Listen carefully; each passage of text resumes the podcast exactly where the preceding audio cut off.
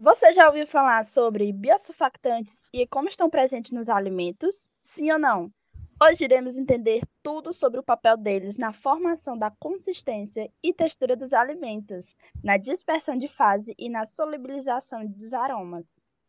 E nesse episódio vamos falar sobre essa área que é incrível e falar sobre suas propriedades, sua produção, aplicabilidade e apresentar suas vantagens em relação aos surfactantes. Eu sou Renato Menezes. E eu sou Maria Abigail. E esse é mais um episódio do Engenharia de Quê?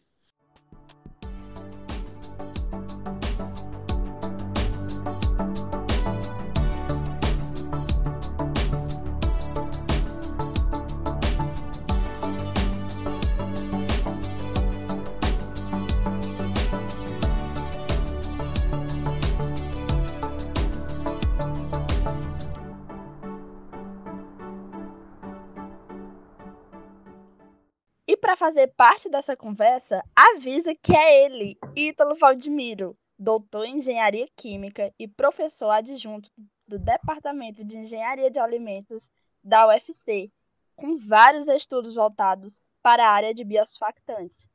Seja bem-vindo, professor Ítalo.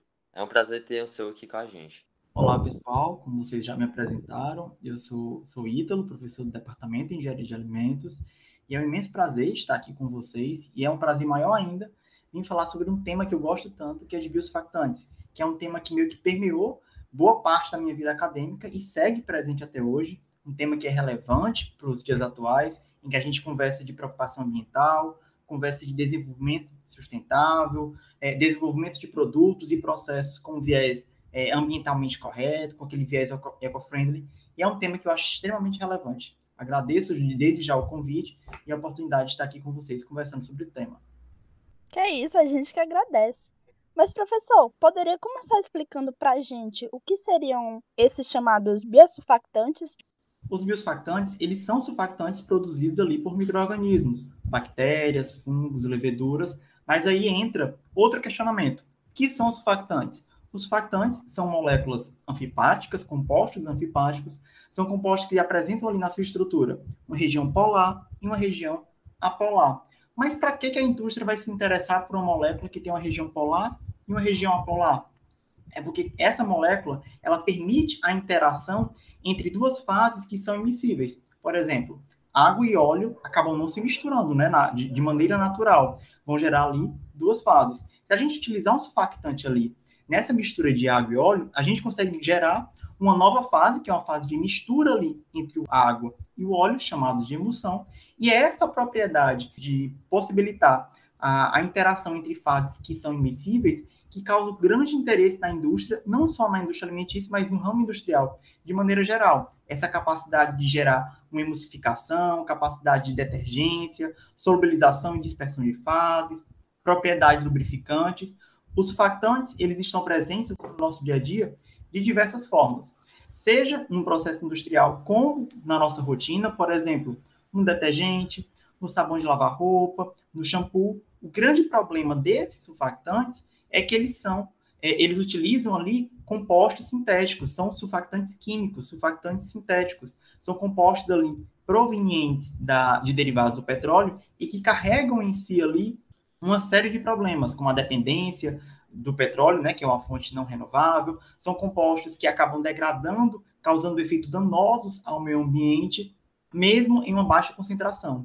Os biosurfactantes são compostos com propriedades muito parecidas e até mais eficientes do que os surfactantes químicos, esses surfactantes que são obtidos ali de derivados do petróleo, mas que são produzidos por micro-organismos e acabam sendo uma alternativa é, ambientalmente mais adequada do que os surfactantes sintéticos. E professor, poderia falar para a gente como são classificados e quais seriam suas propriedades? Pronto. Os biosurfactantes, eles são classificados assim de, de acordo com alguns critérios. Alguns critérios são utilizados ali para de, definir o, os chamados grupos de biosurfactantes. A gente pode definir esses critérios como peso molecular, que seria, por exemplo, biosurfactantes com alto peso molecular, biosurfactantes com baixo peso molecular o mecanismo celular de produção, por exemplo, existem biosurfactantes que são produzidos dentro da célula, né, dentro do limite ali da, da parede celular do microorganismo, é a chamada produção intracelular. Tem já é, biosurfactantes que são produzidos, são excretados para fora da célula, que são os chamados biosurfactantes produzidos de modo extracelular. É outro critério de classificação. A gente pode classificar eles de acordo com a carga da molécula. Tem biosurfactante que é, tem uma carga negativa, a gente chama ele ali de biosurfactante aniônico. Tem um biosurfactante que vai ter a carga positiva, a gente chama ele biosurfactante catiônico. Tem o que não tem carga, a gente chama ele de neutro. Também tem o que é não iônico. E o critério de classificação mais importante, mais utilizado, é de acordo ali com a, a sua composição química, sendo um pouquinho mais específico ali no seu grupo polar. Lembra, o biosurfactante tem uma região polar e uma região apolar, né, que é o que permite ele é, ter interação entre, gerar a interação entre substâncias de polaridades diferentes, como a água e o óleo. E essa região polar é o que vai caracterizar a composição química, a, a função química, digamos assim, desses biosurfactantes e classificá-los.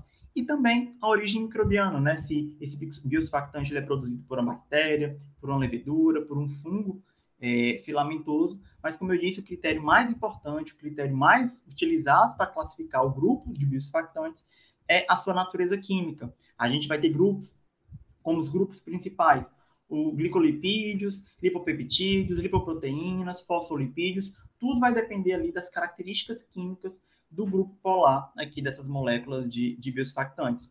Apesar da gente ter uma grande variedade de grupos, esses grupos terem ali características, propriedades bem diferentes, todos esses biosurfactantes têm a característica em comum de serem produzidos ali por uma rota verde, sem causar grandes danos ao meio ambiente, quando a gente está comparando, por exemplo, com a produção de um surfactante sintético. Eles acabam gerando ali um produto que acaba não trazendo tantos malefícios ao meio ambiente quanto o surfactante sintético obtido lá de derivados do petróleo. Vixe, genial! Mas agora, professor, me surgiu uma dúvida e talvez seja um de nossos ouvintes. Qual seria a relação dos biosurfactantes da indústria de alimentos? E aproveita e conta pra gente quais são os mais utilizados e como podemos identificar nos rótulos, nas embalagens do nosso dia a dia, se é que é possível.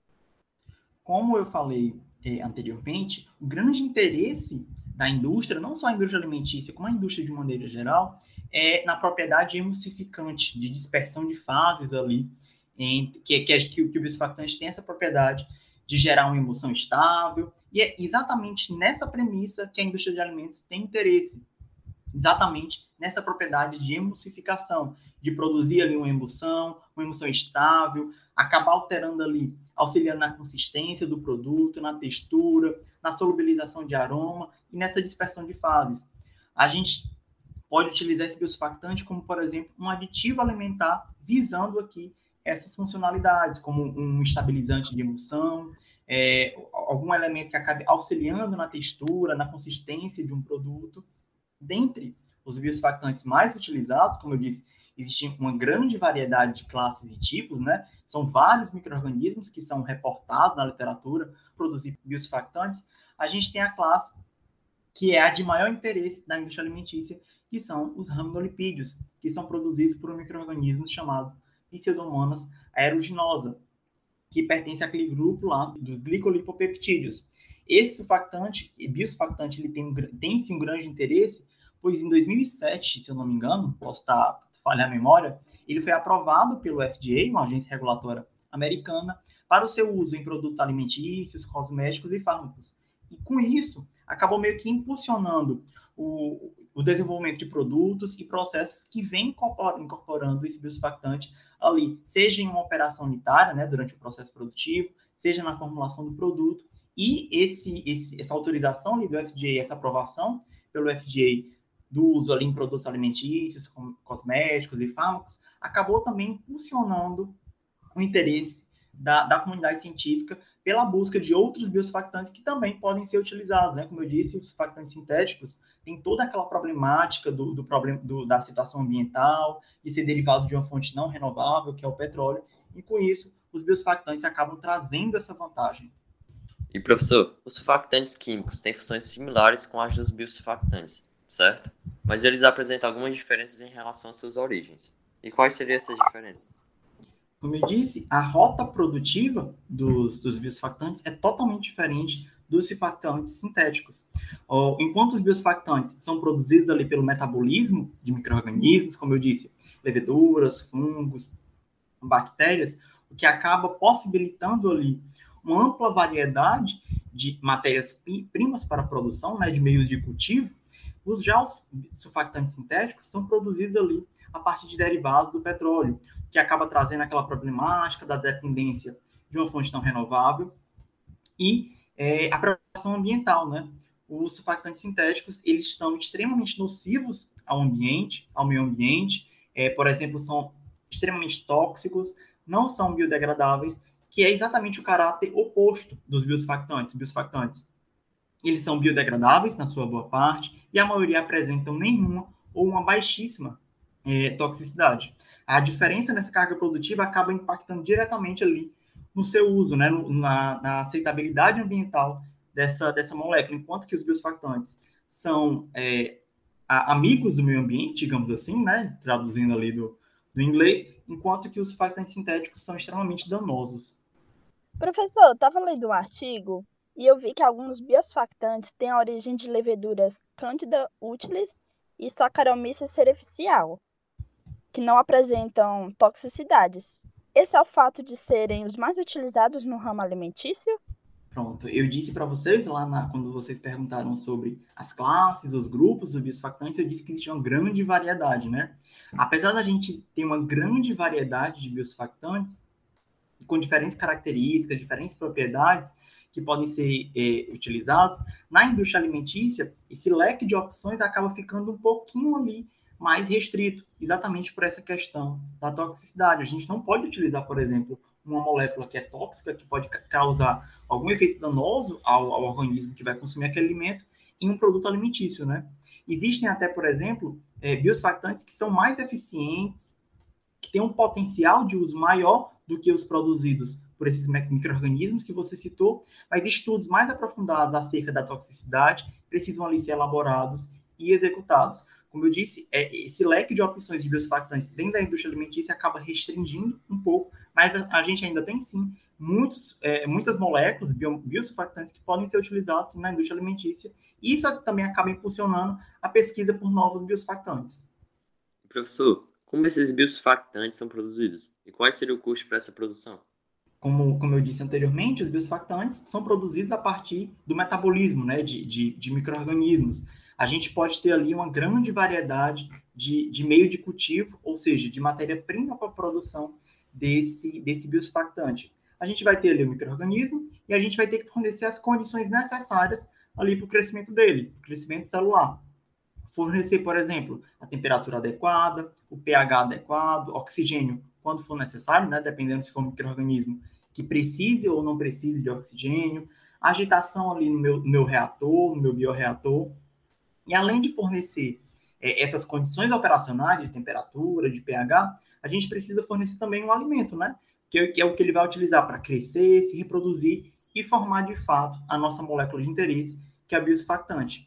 Em linhas gerais, a gente precisa fornecer um meio de cultivo, né, um alimento para ele que tenha carbono, nitrogênio e alguns sais minerais. Em linhas gerais, essa é a fórmula geral de um meio de cultivo para a produção de biosurfactantes. Professor Ítalo, Ainda sobre a questão do custo de produção dos biosurfactantes. Vimos em um trabalho do senhor que existem algumas alternativas não convencionais de produção que reduzem custos e que estão relacionados à indústria alimentícia. Quais seriam essas alternativas?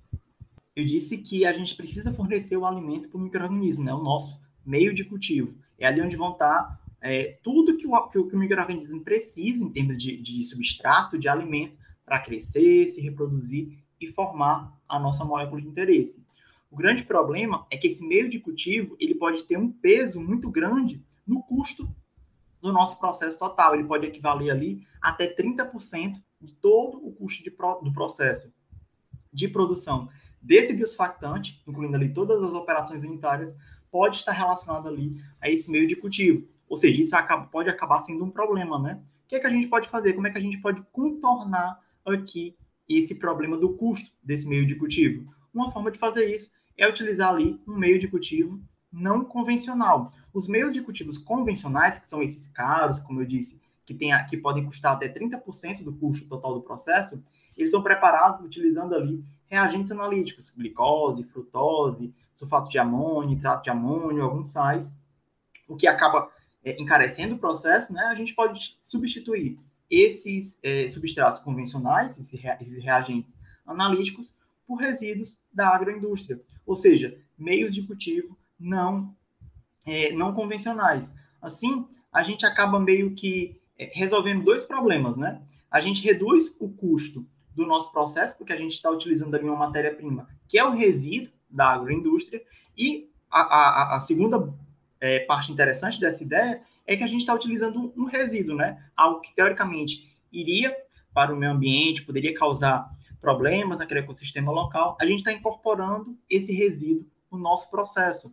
Aquele meio cultivo que era caro, que podia custar até 30% do nosso custo total de produção desse biosurfactante, estou substituindo ele por uma matéria-prima que é um resíduo, que vai ter um valor de comércio ali muito baixo ou quase nenhum, e estou utilizando esse, essa matéria-prima de baixo custo para produzir ali uma biomolécula que tem um grande valor comercial.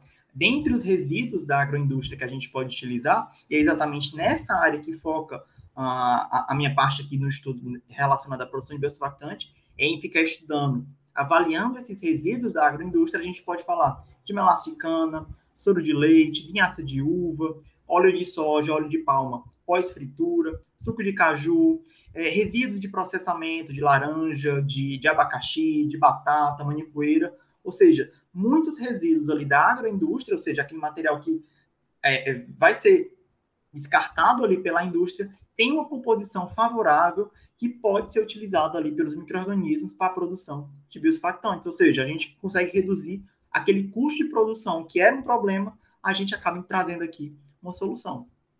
E quais seriam as vantagens de se utilizar um biosurfactante ao invés de um surfactante químico? Pronto, o, o, primeiro ponto é a história, como eu falei lá, da rota produtiva, né? Enquanto que o, os surfactantes químicos são totalmente dependentes ali da, de uma fonte tão renovável, que é o petróleo, os derivados de petróleo, para a sua produção, os biosurfactantes são reportados ali, são reportados em artigos na literatura, por serem mais eficientes, é, serem biodegradáveis terem uma grande resistência a variações de pH, de temperatura, né, de condições onde ele é aplicado e a possibilidade de ser produzido por resíduos agroindustriais, que são fontes ali renováveis. Né? A gente vai sempre ter ali um processo industrial que vai gerar um resíduo, a gente pode pegar aquele resíduo e utilizar ali na nossa, como matéria-prima no nosso processo de produção de, de, de biosurfactantes. Eu trouxe só aqui para mostrar para vocês um exemplo dessa aplicabilidade dos biosurfactantes e dos surfactantes químicos não é um exemplo dentro eh, da indústria alimentícia, mas, mas mostra o impacto aqui que um biosurfactante e um surfactante químico podem causar ali no meio ambiente. Por exemplo, um, uma das grandes aplicações da indústria da, de, de surfactantes é no caso de derramamento de petróleo no mar. Quando a gente tem um vazamento de petróleo no mar, por exemplo, surfactantes químicos ou dispersantes, como também são chamados, eles são lançados ali no mar para promover ali a mistura do óleo, né, do petróleo que vazou no mar, com a água ali do mar, né, formando ali uma emulsão. E nessa emulsão, as bactérias que estão presentes no mar, por exemplo, vão ter a capacidade de degradar ali aquele óleo. Por que essas bactérias não têm essa capacidade? Normalmente a gente precisa adicionar o surfactante. Lembra? Água e óleo não se misturam. As bactérias estão na água, né, no mar, e o óleo não tem uma miscibilidade na água. A gente utiliza o surfactante químico para promover ali aquela mistura e, consequentemente, as bactérias que estão presentes no mar irem degradando ali é, em um processo de, que a gente chama aqui de, de biorremediação, irem degradando aquele óleo. O grande problema disso é a gente utiliza esse, esse surfactante químico para acelerar essa biodegradação do petróleo, mas a gente acaba gerando um outro problema, o que é esse surfactante químico que é jogado ali no mar, ele é tóxico é extremamente nocivo para os organismos que vivem ali naquele ecossistema. Não sei se vocês já viram quando tem derramamento de petróleo no mar, ficam passando os aviões jogando os surfactantes. É exatamente isso aqui, para fazer, para possibilitar essa mistura da água do mar com, é, com o petróleo que, ficou, que foi derramado ali no mar, promovendo ali a, a, mistura na forma de uma emulsão para que as bactérias acabem degradando aquele petróleo. Só que essa substância que é lançada, ela é extremamente tóxica e não é biodegradável. Isso impulsiona a busca pelos biosurfactantes. Por quê? Se a gente substituir esse surfactante químico que é jogado no mar ali para aliviar o efeito danoso do petróleo, esse biosurfactante ele vai promover, assim como o surfactante químico, a mistura do óleo com a água, né, a dispersão do óleo na água, e eles são, não são tóxicos, pelo menos a maioria, e apresentam biodegradabilidade. São moléculas que são biodegradáveis, ou seja, a gente acaba não gerando um outro problema. A proposta é exatamente a substituição desses surfactantes sintéticos, não só nesse caso de derramamento de petróleo no mar, como foi só um exemplo, mas como de maneira geral ali para a indústria. Pois os biosurfactantes vão, não vão carregar essa problemática da toxicidade, da difícil biodegradabilidade e nem da dependência ali de uma fonte não renovável de recurso. Professor Ítalo, é visto que ainda usa-se mais surfactantes químicos do que os biosurfactantes. Então, o grande obstáculo dessa causa seria o custo da produção? Exatamente, já fui dando vestígios disso aí, né? O grande problema do amplo uso de, de biosurfactantes é o custo da produção a gente tem diversos pontos que são que acabam sendo muito onerosos ali no processo produtivo, desde o microorganismo chegar e consumir aquela matéria-prima até a produção daquele biosurfactante. O meio de cultivo é um, é um desses, é, desses pontos que são extremamente onerosos ali para a indústria focar na produção em larga escala desses biosurfactantes, os custos de, de purificação. Por que purificação? Imagina aí, a gente vai ter uma bactéria, imagine uma bactéria, a gente vai fornecer um alimento para aquela bactéria. Não tem como a gente chegar para a bactéria e dizer, dizer assim, eu quero que você produza somente o biosurfactante. Isso é meio que impossível, né? Ela vai consumir ali aquele alimento e vai produzir vários metabólitos, dentre eles os biosurfactantes. Então a gente precisa de um processo ali de purificação, depois do processo de fermentação, para concentrar e extrair aquele, aquele, aquela molécula de biosurfactante dos outros metabólitos que foram produzidos durante a fermentação ali daquele microorganismo. Com isso, essas operações de purificação acabam sendo um pouco caras. Esse é outro ponto que acaba sendo um pouquinho oneroso ali no processo de produção de biosurfactantes. E o outro é alguns micro-organismos produzem é, biosurfactantes extremamente potentes, com excelente capacidade de gerar emulsão, de redução da tensão superficial, mas tem um pequeno problema, tem uma baixa produtividade, eles acabam produzindo aquela molécula em uma concentração muito baixa. E é exatamente nesses esforços que a, a, a ciência tem se dedicado nos últimos 10 anos nessa área de biosurfactantes, nos últimos 10 ou 15 anos. É buscar alternativas para que a gente possa reduzir o custo de produção desses biosurfactantes e tornar eles ali cada vez mais inseridos dentro do mercado, tornar aquela disputa com os surfactantes químicos cada vez mais acirrada.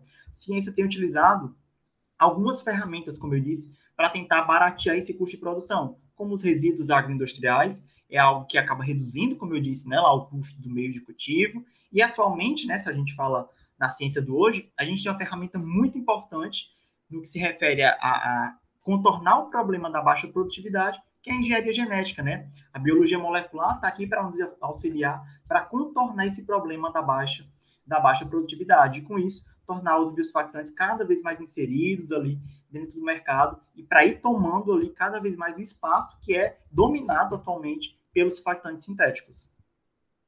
E, professor, para fechar as perguntas, os biosurfactantes estão presentes em várias formulações de alimentos. Além disso, pode-se utilizar matéria-prima alimentícia como substrato para sua produção.